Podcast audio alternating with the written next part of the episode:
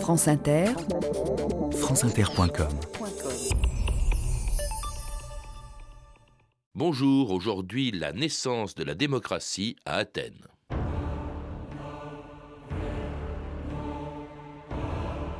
Du fait que l'État chez nous est administré dans l'intérêt de la masse et non d'une minorité, notre régime a pris le nom de démocratie. Thucydide, 5e siècle avant Jésus-Christ.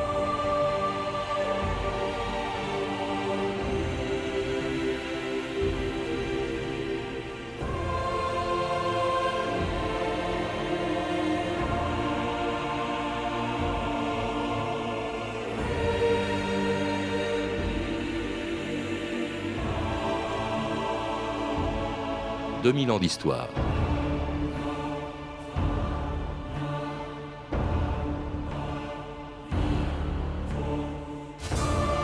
Stigmatiser toutes les formes de dictature et proclamer son attachement à la démocratie dans les pays où elle existe n'a rien de très original. Et l'on imagine mal aujourd'hui un homme politique mettre à son programme le rétablissement d'un régime totalitaire ou l'abolition de ce qui fait d'un pays une démocratie, le droit de vote. Il est devenu tellement sacré d'ailleurs qu'il y a quelques années, dans de soi-disant démocraties populaires, on n'avait pas osé y toucher. On s'était simplement contenté d'y interdire l'opposition jusqu'à ce qu'elle parvienne un jour à reconquérir le droit pour les citoyens de choisir leurs représentants et de participer directement ou non à la politique de leur pays. Mais si aujourd'hui la démocratie est un acquis pour beaucoup de pays, elle ne l'était pas encore il y a 2500 ans dans la cité qui a inventé le mot et la chose, en chassant son dernier tyran Hippias et en donnant enfin au démos, le peuple, le droit de décider enfin lui-même de son destin. C'est à toi, ô Pallas Athénée, ô déesse, que je consacre ces lauriers olympiques. Et comme tu m'as protégé, protège, ô déesse, cette cité qui porte ton nom. Ce jour est un jour de fête pour Athènes. Aucun de nous ne peut oublier que c'est à cette date que le peuple athénien, en décrétant il y a une année l'exil du tyran Hippias, a repoussé le péril d'un régime dictatorial. C'est à toi, valeureux Philippides, et à tes compagnons de la garde sacrée, que les Athéniens confient le soin de défendre leur liberté. La meilleure défense de la démocratie, ce sont ses lois. Claude Mossé, bonjour. Bonjour. Vous êtes euh, un des plus, des grandes spécialistes françaises de l'histoire de l'Antiquité grecque, sur laquelle vous avez écrit plusieurs livres, dont le dernier, Les Grecs inventent la politique, euh, qui vient de sortir chez Complexe, euh, et qui rappelle qu'ils ont aussi inventé la démocratie. D'ailleurs, les deux mots sont aujourd'hui tellement courants qu'on oublie qu'ils sont d'origine grecque. Effectivement, les deux mots sont d'origine grecque, puisqu'ils euh, combinent à la fois le mot démos, qui veut dire le peuple, et euh, le mot euh, kratos, qui veut dire souverain. Mmh. C'est donc souveraineté, en quelque sorte. C'est donc le, régime dans lequel la souveraineté, c'est-à-dire le pouvoir de décision, appartient au démos, c'est-à-dire au peuple. Comme le mot politique vient de police de même que le mot politique. D'ailleurs, tout notre vocabulaire politique, à vrai dire, vient des Grecs. Mais effectivement, le monde grec était un monde de cité, le mot police qui désigne la cité, et politique, c'est effectivement euh, en particulier le mode de, gouvernement de la cité. Alors avant de parler de la démocratie, qui a aussi non seulement une étymologie, mais une date de naissance très précise, qui est 508 avant notre ère, je voudrais que vous nous rappeliez ce qu'était la Grèce et Athènes avant la démocratie, parce que Athènes est tellement associée à la démocratie qu'on oublie souvent qu'elle n'a pas toujours existé dans cette ville, dans cette cité. À vrai dire, on, connaît assez mal les débuts de l'histoire d'Athènes. Euh, Athènes a été à l'époque euh, dite mycénienne, c'est-à-dire euh, entre le 15e et le 12e siècle, le centre d'un royaume, du même type que les royaumes de Mycène, de Pylos, etc., dont Agamemnon, par exemple, pouvait être l'exemple tel qu'il a été ensuite repris dans les poèmes homériques. Bon, puis ensuite, ces, ces royaumes se sont effondrés. À Athènes, il semble qu'ils aient subsisté assez longtemps.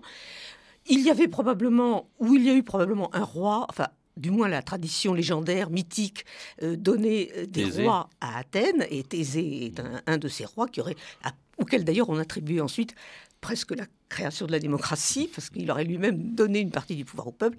En réalité, euh, ce qu'on peut entrevoir, et c'est le sujet de beaucoup de débats parmi les spécialistes, ce qu'on peut entrevoir, c'est plutôt l'existence de grandes familles aristocratiques qui disposaient d'une clientèle paysanne importante, euh, qui contrôlaient les sanctuaires locaux et qui par conséquent exerçaient leur autorité. Là, c'est plus une monarchie, c'est ce qu'on pourrait appeler aujourd'hui une oligarchie, cette aristocratie qu'on appelait les eupatrides, hein, c'est ça? C'est ça, exactement ce, ce, qui veut dire, enfin, les eupatrides. C'était une des façons de les, de les désigner, ça veut dire les bien-nés, tout simplement. Alors, avant qu'on en vienne encore à la démocratie, il y a quand même eu une étape importante qui a été franchie, je crois que c'était en 594 avant Jésus-Christ, qui a été franchie par un homme qui s'appelait Solon et euh, qui, en fait, permettent, au fond, donnent aux citoyens l'égalité devant la loi, c'est ça?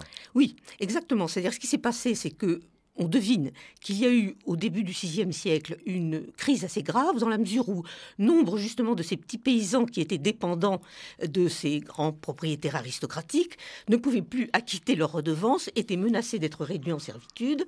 Il y avait donc une atmosphère de, de conflit très grave, et Solon est intervenu pour résoudre le conflit en interdisant en particulier la servitude pour dette qui menaçait justement ces petits paysans, et en créant des lois, en écrivant des lois, et c'est très important parce que justement ce sont des lois écrites, Hein, jusque-là, il n'y avait pas de loi écrite, qui était commune à tous les membres de la communauté civique. ils étaient égaux devant la loi, mais en fait, ils n'y participaient pas. Ils participaient pas à, si, ils participaient à, la loi, mais pas, pas, au pouvoir politique, évidemment. Ça, pas au pouvoir politique. Alors, il y a eu aussi une autre expérience, alors là, qui était euh, tout à fait différente. C'était juste avant l'avènement de la démocratie.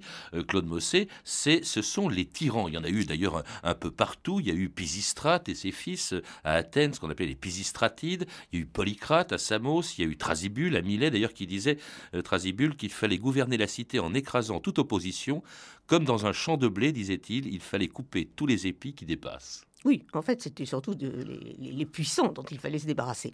oui dans le cas d'Athènes, c'est tout simplement que Solon avait en effet créé l'égalité juridique des, Athéniens, puisqu'ils étaient tous égaux devant la loi, mais c'était opposé, il le dit dans des poèmes de lui qui nous ont été transmis, à un partage égalitaire des terres qui était revendiqué par certains. Et c'est très important parce qu'on voit déjà apparaître cette notion d'égalité, justement. Ils s'étaient opposés. Ils s'étaient opposés. Et d'où une agitation qui se poursuit et dont va profiter Pisistrate, un membre de cette aristocratie qui va choisir pour en fait s'opposer et s'emparer du pouvoir contre euh, les autres grandes familles aristocratiques de la cité, de s'appuyer sur le petit peuple. Mm. Et il va donc s'emparer du pouvoir et pratiquer d'ailleurs une politique vraisemblablement, dans une certaine mesure, de bienfaiteur à l'encontre de oui, ce c'est amusant parce que tyran, euh, c'est un mot très péjoratif. Aujourd'hui, si on traite quelqu'un de tyran, évidemment, euh, c'est pas c'est pas flatteur pour lui. Et c'était des tyrans populaires en fait, en tout cas les premiers. C'était péjoratif tout de même, même dans le monde grec. Mais enfin, dans le cas de Pisistrate, c'est un peu différent parce que euh, justement parce qu'il s'est appuyé sur une partie du démos, donc sur les, le petit peuple, en particulier dans les campagnes, mais qu'il a en même temps d'ailleurs favorisé le développement euh, économique d'Athènes euh, et le développement maritime même déjà d'Athènes au VIe siècle c'est le grand début. 6e siècle, toujours, je précise, avant, notre ère. Oui, oui c'est toujours au 6e siècle avant notre ère, bien sûr. C'est le grand début, en particulier, de la céramique athénienne, qui allait euh, se diffuser dans tout le monde méditerranéen. Donc, il va, il laisse, enfin, il, on, garde de lui une sorte d'image d'un tyran bienfaiteur, en quelque sorte. Mais il n'empêche que quand il meurt, euh, ses fils qui lui succèdent, eux, apparemment, sont beaucoup plus autoritaires. Et en tout cas, c'est contre ses fils que va se créer, effectivement, la cité démocratique. Pas immédiatement, en ce sens que les fils de Sont renversés par une coalition d'aristocrates et euh, aidés par les Spartiates, mais qu'ensuite lorsqu'un conflit éclate entre euh, plusieurs familles aristocratiques, une de ces familles va s'appuyer, enfin les Alcméonides vont s'appuyer, et Clisthène va s'appuyer sur le démos, sur le peuple, et va donc instaurer. Oui, alors vous citez justement après la chute du tyran Hippias le fait que c'est un aristocrate, Clisthène, qui donc fait entrer dans l'histoire, et l'événement est considérable, euh, un nouvel acteur, euh, c'est le démos, vous le disiez, le peuple, qui pourra désormais intervenir dans la politique de la cité, ce qu'il ne faisait pas jusque-là. Alors aujourd'hui, je disais tout à l'heure, c'est assez banal, hein, la démocratie, mais à l'époque, c'était une véritable révolution. On a même parlé de, miracle, parce que quand aujourd'hui, euh, dans une dictature, on se bat euh, pour la démocratie, c'est en faisant référence à un modèle antérieur ou extérieur, mais à l'époque de Clisthène, à l'époque d'Athènes, il n'y avait pas encore d'exemple extérieur. La démocratie n'existait nulle part. Elle est créée de toutes pièces à partir d'aucun exemple extérieur. Comment expliquer, avant qu'on évoque les modalités de cette démocratie, euh, ce, basculement, cette révolution extraordinaire qui a été son avènement en 508 avant notre ère, Claude Le problème est un peu compliqué, un peu difficile à résoudre et nous n'avons pas les éléments pour le résoudre de façon définitive.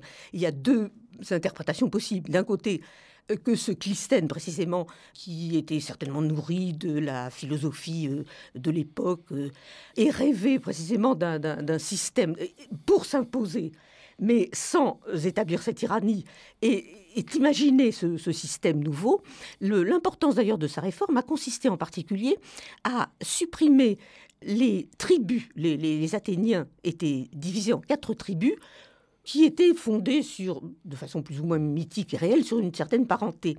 Et il a substitué à ces tribus fondées sur la parenté des tribus territoriales, autrement dit un découpage territorial, qui faisait que d'une part, cela affaiblissait évidemment l'autorité des vieilles familles aristocratiques, et que ça mettait tous les citoyens sur le même plan, mmh. hein, puisque tous les citoyens étaient également représentés de la même façon, mmh. puisqu'ils étaient partagés, euh, répartis entre les dix tribus, mmh. qui étaient toutes semblables en quelque sorte, toutes, euh, qui avaient toutes la même valeur. À, partir de ce moment-là, se mettent en place des institutions, les premières institutions démocratiques de l'histoire.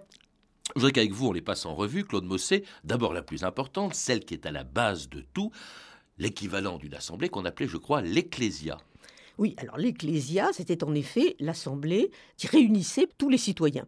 Il est vraisemblable que, euh, à l'époque de Clisthène, peut-être euh, ne s'était-elle réunie que très rarement, ou ne se réunissait-elle que très rarement et très exceptionnellement. Ce qui va évidemment euh, fonder son autorité, c'est à partir du moment, et vraisemblablement à partir de l'époque de, de Périclès, où les réunions de cette assemblée sont devenues régulières. Et donc un calendrier a été établi, et d'après la description qu'en donne euh, un disciple d'Aristote, sinon Aristote lui-même à la fin du IVe siècle, euh, chacune de ces assemblées, il y en avait 40 euh, régulières, plus des extraordinaires s'il le fallait pour des raisons particulières.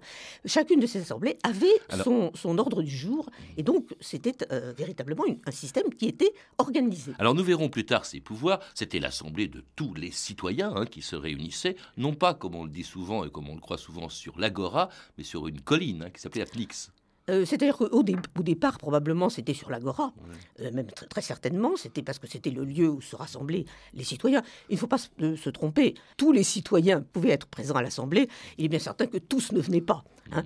Euh, L'Attique n'était pas très grande, mais quand même, les paysans qui habitaient suffisamment loin, enfin trop loin d'Athènes pour se rendre aux assemblées, ne, s'y rendaient pas, ou pas régulièrement. C'est pour ça, d'ailleurs, il y a une chose qui est très importante. C'est bien gentil de pouvoir voter, de pouvoir participer à la vie politique, mais quand on est paysan, etc., c'est c'est gênant. Et c'est pour ça que, à, côté de ce système démocratique, un peu plus tard, euh, je pense que c'est Périclès, je crois, euh, ils ont eu une indemnité, l'équivalent un peu d'une ah indemnité parlementaire. L'indemnité, elle n'a été instituée seulement qu'au IVe siècle, et ça c'était pas particulièrement pour favoriser la venue des, paysans. Et il faut bien dire que le fait, enfin, l'un des, l'un des arguments des adversaires de la démocratie, c'était précisément que ceux qui participaient aux assemblées, c'était essentiellement les gens de la ville et des environs de la ville et du port, c'est-à-dire les, les éléments les plus actifs au point de vue Alors, euh, ces assemblées, elles s'est tenaient donc sur la colline de la Pnix, et euh, on a pu fouiller cette colline de la Pnix, et on a pu constater qu'environ 9000 personnes pouvaient tenir sur les gradins de cette euh, colline de la Pnix. Or, à une certaine époque, on pense qu'il y avait 30 000 citoyens athéniens à peu près. Autre assemblée, plus restreinte, celle-là, euh, rapidement, il y a la Boulée, hein, qui, votait, je crois, ou plutôt cette assemblée, l'Ecclésia, votait des lois préparées par ce qu'on appelait la Boulée, qui était un conseil de 500 citoyens qui était tiré au sort, ce qui d'ailleurs est assez démocratique. Ça veut dire que tout le monde pouvait y participer à la Boulée. La, la Boulée était euh, tiré au sort, justement, euh, à chacune des dix tribus que j'évoquais tout à l'heure, désignait chaque année 50 bouleutes, 50 membres de la boulée, qui étaient effectivement tirés au sort. Et donc, euh, les membres de la boulée, il fallait, être âgés de plus de 30 ans, mais tout citoyen pouvait être tiré au sort et donc pouvait participer à la boulée. On ne pouvait pas être bouleute plus de deux fois dans sa vie, ce qui implique, si on réfléchit un petit peu, que beaucoup de citoyens devaient avoir pu être bouleutes. Alors, la boulée effectivement préparer les décrets qui étaient soumis ensuite au, vote des citoyens à l'Assemblée. À quoi pourrait-on euh, l'assimiler aujourd'hui, la boulée, dans nos institutions démocratiques? Bah, elle, représente, elle, elle, serait plus semblable, si vous voulez, à, à la fois à une Assemblée nationale, parce qu'elle était représentative, euh, bien qu'ils aient été euh, tirés au sort et non pas élus, et aussi, si vous voulez, à, une sorte de conseil d'État qui préparait un peu les alors, ça, c'est le législatif. alors, il y a un pouvoir exécutif à Athènes aussi, il y a les stratèges et aussi ce qu'on appelait les archontes. Les archontes en conseil À pareille heure, voilà qui me surprend. Ils doivent avoir un grave motif pour le faire. Ce n'est pas la première fois que notre territoire subit une agression de nos ennemis. Et ce n'est pas non plus la première fois que notre cité, nos lois et nous-mêmes courons le risque d'être dangereusement menacés. Oui, mais la menace qui pèse sur nos têtes s'amplifie de jour en jour. Les Perses ne sont qu'à 100 stades de nos murs. Que signifient ces paroles? Que nous devons nous rendre et accueillir les Perses comme des amis Remettrons des armes aux vieillards, aux adolescents.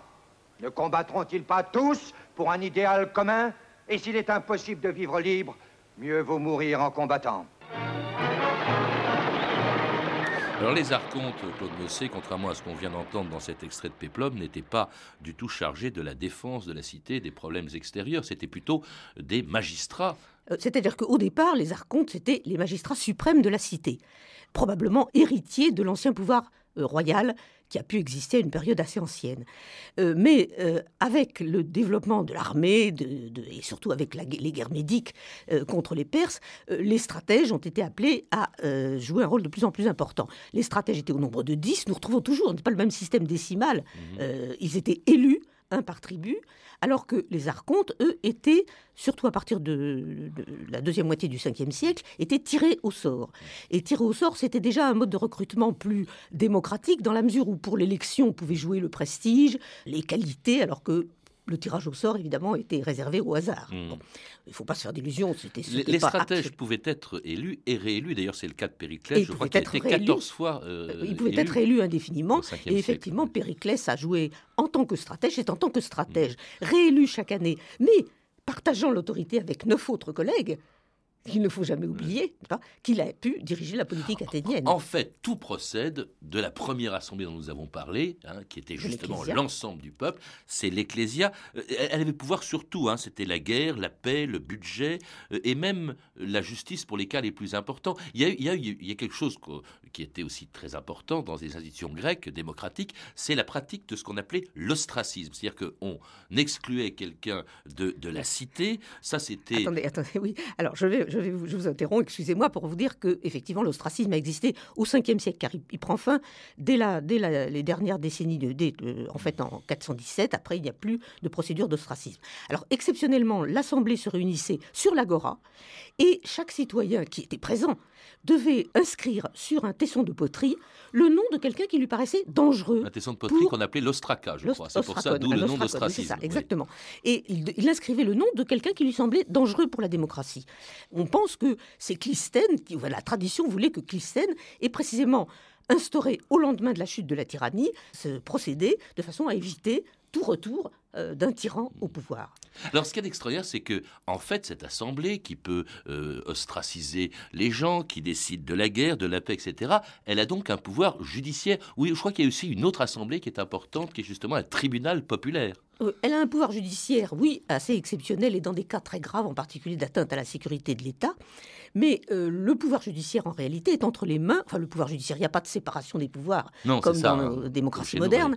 Euh, c'est essentiellement le tribunal populaire de l'Élié, c'est-à-dire 6000 Athéniens tirés au sort chaque année toujours encore le, tirage au sort, et qui forment des, ensuite par un second tirage au sort, forment des tribunaux devant lesquels sont portés toutes les accusations, que ce soit privées ou publiques. C'est-à-dire que aussi bien une, accusation contre un décret qui semble illégal peut être portée devant le tribunal de l'Ailier qu'une accusation privée contre, euh, je sais pas, un détournement de fonds ou détournement d'héritage ou des choses de ce genre. Et nous avons la chance d'avoir d'ailleurs surtout pour le IVe siècle, de très nombreux euh, discours Mm. prononcés par les orateurs devant ces tribunaux. Alors ça, c'est assez extraordinaire parce que, en fait, cette démocratie va beaucoup plus loin que la nôtre aujourd'hui. Euh, le, le citoyen a quasiment tous les pouvoirs euh, judiciaires, politiques, puisqu'il contrôle euh, la nomination, l'élection des archontes, des stratèges, etc. Il décide de la guerre. Alors, en revanche, il a à la fois plus de pouvoir et il en a moins. Parce que la grande critique que l'on a faite de ce régime démocratique, Claude Mossé, c'est que il donne le pouvoir aux citoyens. Or, les citoyens, dans l'Athènes de, de l'époque, c'était une petite partie de la population, puisque euh, n'avaient pas accès à ce droit de vote et donc aux décisions de la cité, ni les femmes, ni les enfants, ni les esclaves, qui étaient environ 100 000 euh, contre 35 000 citoyens, ni les métèques, c'est-à-dire les étrangers résidant à Athènes. Alors, je vous signalerai simplement que les femmes, les enfants, euh, les, On a attendu longtemps chez nous aussi avant qu'ils votent, et, encore les enfants de bas âge. oui, aujourd'hui, dans notre démocratie, Ouais. n'ont pas le droit de vote. Par conséquent, il faut tout de même pas exagérer. Ce n'est pas le problème. Non, le problème qui se pose, c'est effectivement, ou du moins qu'on a pu poser, c'est celui des esclaves, qui formaient une partie importante, effectivement, de la population de l'Attique.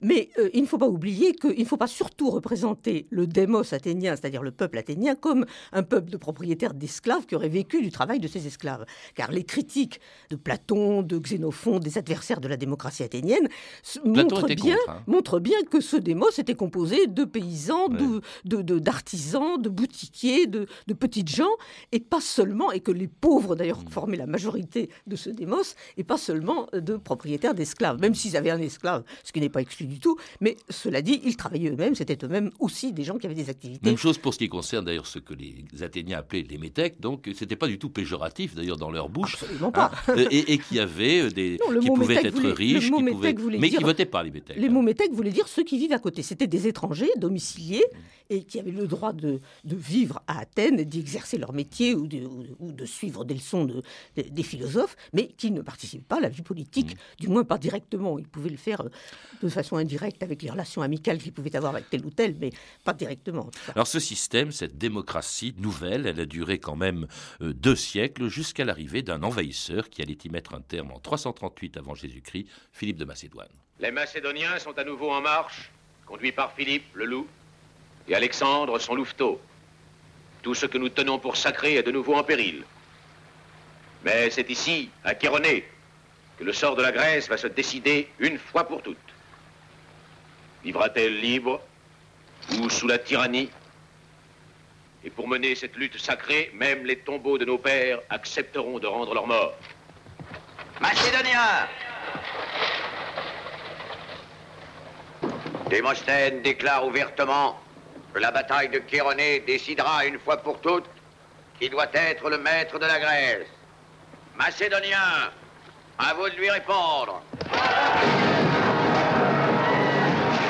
Et c'est la conquête de la Grèce par Philippe et son fils Alexandre. On dit souvent que c'est avec eux qu'elle se termine en Grèce. En réalité, c'est plus tard, avec la conquête romaine, et puis alors ensuite 2000 ans où elle disparaît pratiquement, sauf dans quelques cités, euh, jusqu'à la, Révolution française. Euh, quelle différence y a-t-il aujourd'hui entre nos démocraties depuis la Révolution française ou américaine et celle de l'Antiquité grecque, Claude Mossé Eh bien, c'est-à-dire que nos démocraties sont des, mo- des démocraties représentatives.